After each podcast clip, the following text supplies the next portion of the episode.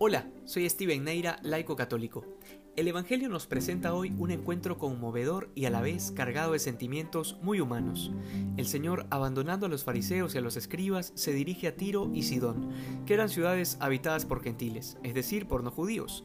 Y es interesante esto porque se dirige allá justamente después de haber refutado a los doctores de la ley sobre las aplicaciones rígidas que interpretaban de las prácticas judías.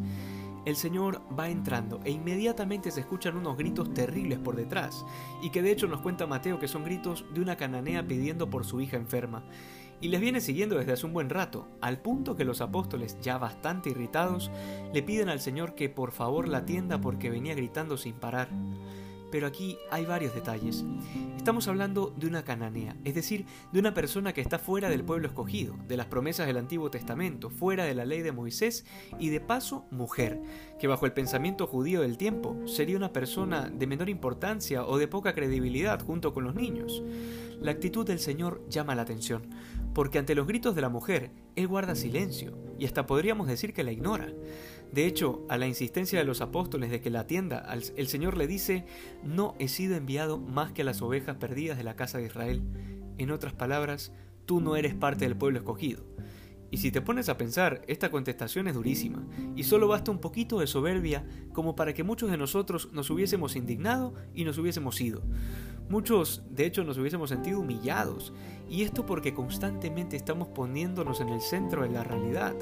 O como decía un sacerdote amigo de muy buenos consejos, a veces nos tomamos muy en serio a nosotros mismos. Pues bien, este no fue el caso de la cananea, porque a pesar de esa respuesta se postró ante él y le siguió insistiendo. Pero el asunto no termina aquí, es que la postura del Señor es más dura de lo que pensábamos, porque le responde, no está bien tomar el pan de los hijos y echárselo a los perritos. Esto sí, dirían algunos, es la gota que derrama el vaso. Sin embargo, esta mujer responde, sí Señor, pero también los perritos comen de las migajas que caen de la mesa de sus amos.